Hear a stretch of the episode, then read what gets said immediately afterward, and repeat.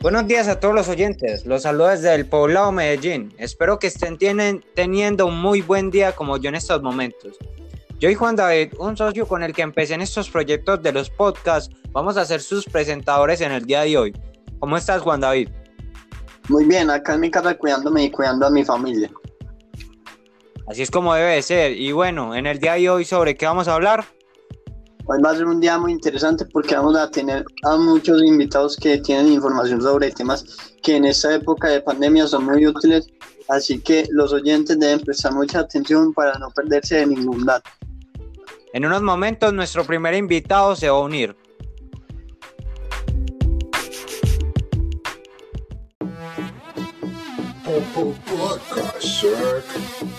Desde Medellín, para todo el mundo.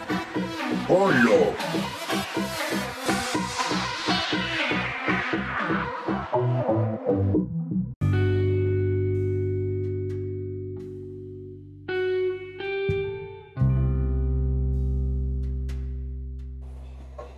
Bueno, uh, hoy nuestro primer invitado es el ministro de Hacienda. ¿Cómo estás?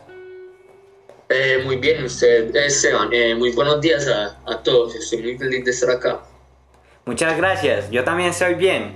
Eh, nosotros estamos mucho más felices por tenerlo en este podcast. ¿Podemos decirle a Alberto para entrar en confianza? Claro, mejor que decirme ministro de, de Hacienda. oh. Uy, es que la verdad sí incomoda un poco. Bueno, Alberto, hoy lo citamos para hablar sobre cómo ha estado la economía colombiana en estos últimos meses. Si les digo la verdad, la economía colombiana no está yendo muy bien. De acuerdo con las gráficas hechas por la DIAN, en la época, eh, en la época eh, se tiene una estimada caída del 5% en el PIB per cápita trimestral en estos últimos meses. Perdone mi ignorancia, pero eso es mucho. Sí, es una can cantidad significativa. Ese 5.5% equivale a 69 mil euros menos percibidos en los colombianos. Hmm, ya platica perdida. Eh, pero podría ser una pérdida del 17.2% del PIB per cápita trimestral si nos empezamos a reactivar la economía desde ya. ¿Pero en qué momento fue que bajó tanto? Fue, fue durante las medidas de confinamiento más estrictas que se dio la máxima contracción en la caída de la economía. En ese momento los sectores como el comercio, el, el, transporte de pasajeros, los hoteles, el turismo, los bares, los restaurantes, las actividades de arte y el entretenimiento y las reacciones eh, y la recreación fueron los sectores que tuvieron más afectados estuvieron más afectados. Alberto, ¿y usted qué piensa que pase después de la reactivación de la economía?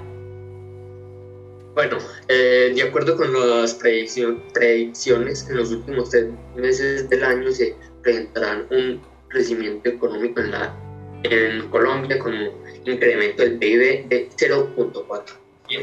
Bueno, bueno, muchas gracias Alberto por compartir esta información con nuestros oyentes. Eh, de nada, es muy importante igual que nos informemos sobre la economía de nuestro país. Bueno, hasta luego. Eh, que tengan un buen día. Hasta luego. Muchas gracias. Eh, bueno, oyentes, eh, vamos a un corte publicitario y luego volvemos con nuestro otro invitado.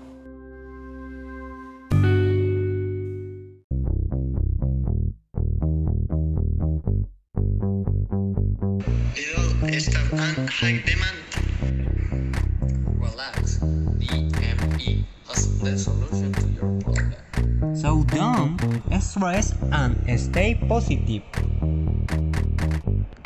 DMI Design, Assembly and Engineering.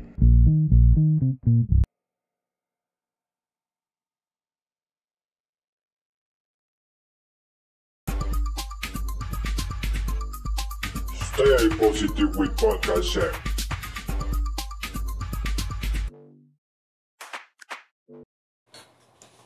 Listo, listo. Seguimos con la programación. El, seguido, el segundo invitado es un científico de uno de los laboratorios de Procter Gamble. Se llama Manuel Grajales y tiene mucha información sobre los efectos negativos del uso excesivo de los desinfectantes en el medio ambiente y la salud humana. Buenos días. Creía que me iba a sentir nervioso, pero es al contrario, porque me siento muy cómodo de estar acá. Qué bueno que se sienta cómodo, porque le tenemos algunas preguntas que inquietan a muchas personas en este momento. Tranquilo, yo estoy preparado para todas sus preguntas. Como usted sabe, en varias localidades de todo el mundo se ha aplicado amonio cuaternario y cloro en áreas abiertas como calles y plazas para evitar el contagio del COVID. Sí, Pero, ¿esta medida está afectando al medio ambiente? Esta medida tiene muchos a- antibados como que son poco efectivas, además que revisten varios riesgos para el medio ambiente, ya que estas sustancias suelen terminar en los cuerpos de agua. Por ejemplo, se ha detectado que el cloro es tóxico fitoplancton y que el amonio produce efectos adversos en peces y anfibios. Además, este tipo de acciones puede fomentar la resistencia a los antimicrobianos, otra gran amenaza para la salud pública a nivel mundial. Por ello, los expertos llaman a actuar con un enfoque precautorio. Y bueno, pero ¿qué productos son los que causan mayor daño a la salud humana y al medio ambiente? El blanqueador de cloro, que es un irritante fuerte respiratorio e e irritante fuerte para los ojos y la piel. El amoníaco puede irritar la piel, los ojos, la garganta y los pulmones. Además, si se hace contacto con él, puede quemar su piel y puede dañar sus ojos, incluyendo la ceguera. Y por último, la nanoplata, que puede incorporarse en los textiles, plásticos, jabones, envoltorios y otros materiales dándole a cada uno la propiedad antibacteriana natural del metal de plata. Pueden penetrarse en lo profundo de su cuerpo y se han demostrado ser tóxicas para el hígado y el cerebro. Uy, uy. ¿Y yo que limpio mi casa como cada media hora? Por eso en esta pandemia hay varias personas eh, que usan estos productos y les ha causado irritaciones en algunas partes del cuerpo y es porque muchas personas se ponen nerviosas y empiezan a exagerar. Bueno, oyentes, por eso debemos estar tranquilos y pensar bien antes de actuar para ayudarnos y ayudar a los demás. Tienes toda la razón porque ese uso excesivo de los productos químicos desinfectantes también contribu- contribuyen al problema cada vez mayor de las bacterias resistentes a los antibióticos, conocidas más comúnmente como las superbacterias. Bueno, eh, Manuel, y ya para despedirlo, le tenemos la última pregunta. Adelante, pregunte. ¿Cuáles serían otras alternativas de limpieza que sean más seguras que estos productos químicos? Las alternativas más seguras serían el uso del vinagre y boras que tienen propiedades antibacterianas, las cuales pueden usarse en lugar de productos químicos fuertes. Bueno, muchas gracias Manuel. Hoy mismo voy a usar lo que usted me está recomendando. Gracias por compartir toda esta información. Gracias a ustedes por invitarme. Chao Manuel. Listo, vamos a esperar un poco para que el siguiente invitado se conecte. Y los dejamos un rato.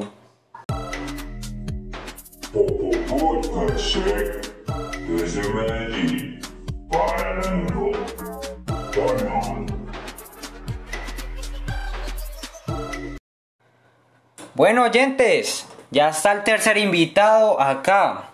Eh, él se llama Juan. Eh, hola, eh, podcast. Él es el químico puro graduado en la Universidad de Antioquia en el año 2012.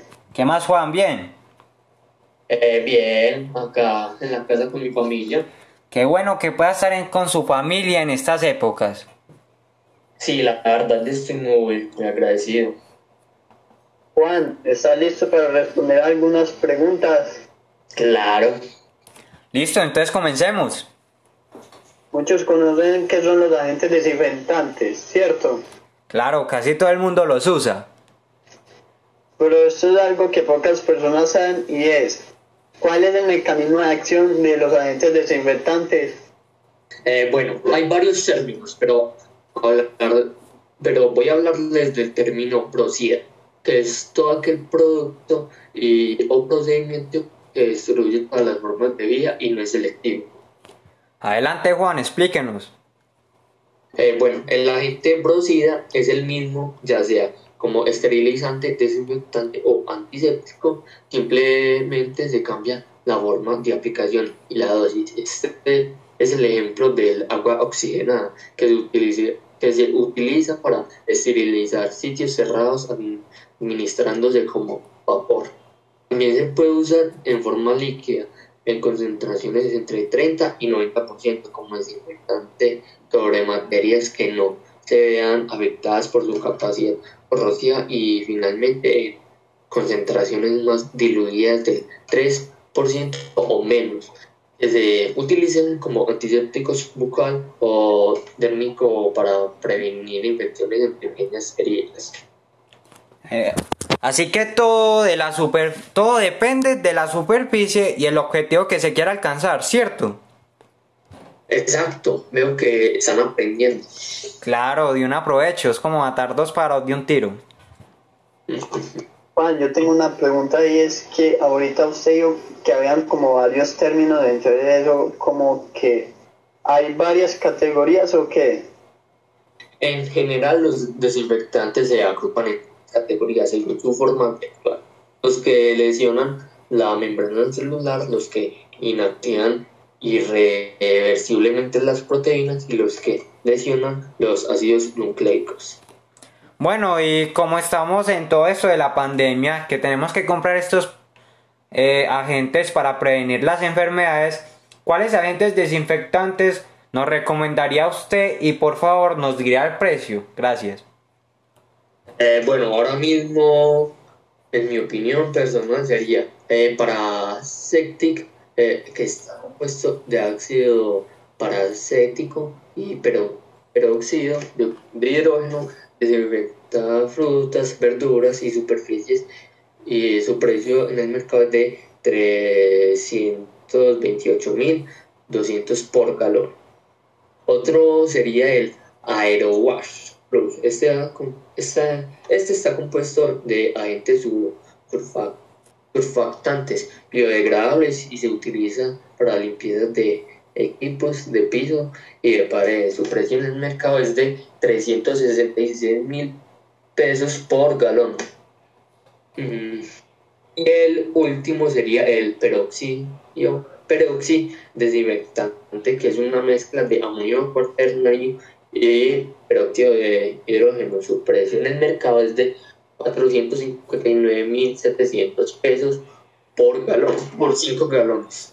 Ah, bueno, Eh. muchas gracias Juan por aclarar algunas dudas de todos.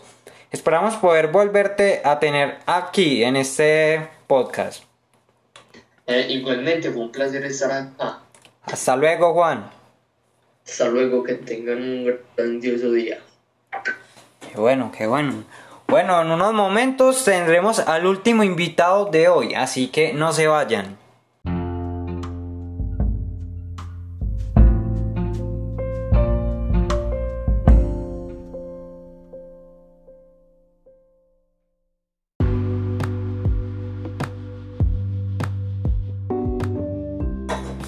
Bueno, oyentes, comenzamos con la última sección del podcast de hoy. Eh, con nuestro invitado César Pérez, psicólogo egresado de la Universidad Nacional en el año 2007. Muy buenos días a todos los oyentes. Buenos días, César. ¿Cómo está? Mm, Muy bien, me ha ido muy bien en la cuarentena. ¿Por qué, César?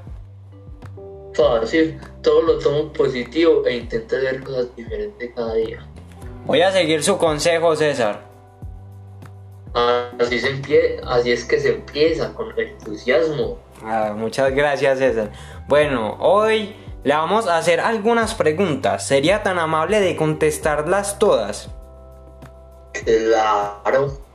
Bueno, entonces comencemos.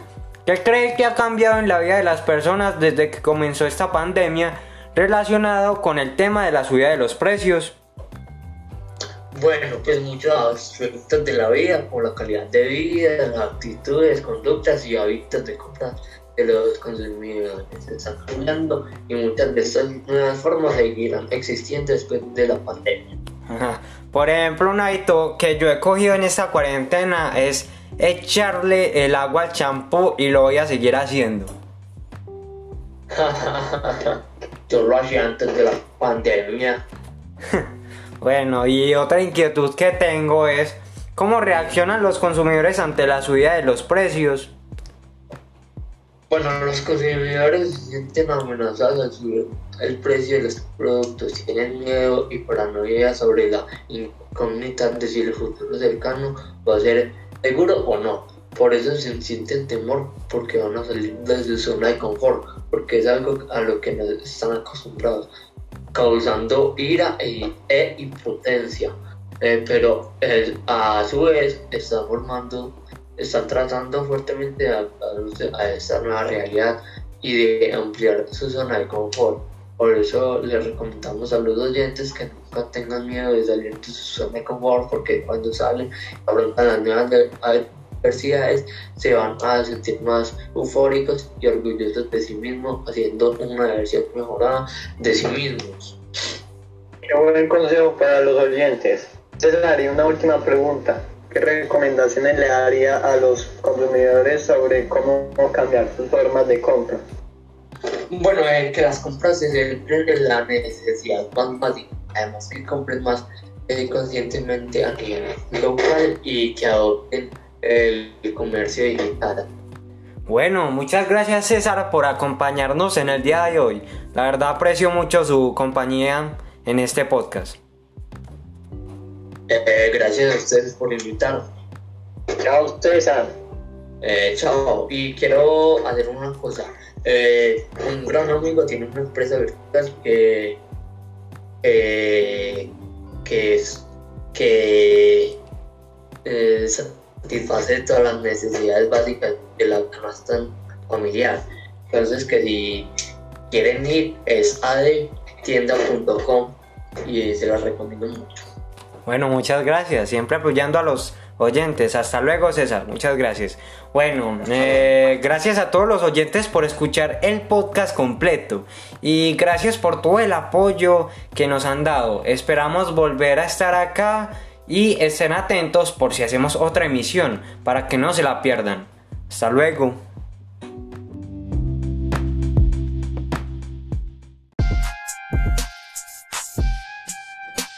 Se acabó, se acabó, amigos.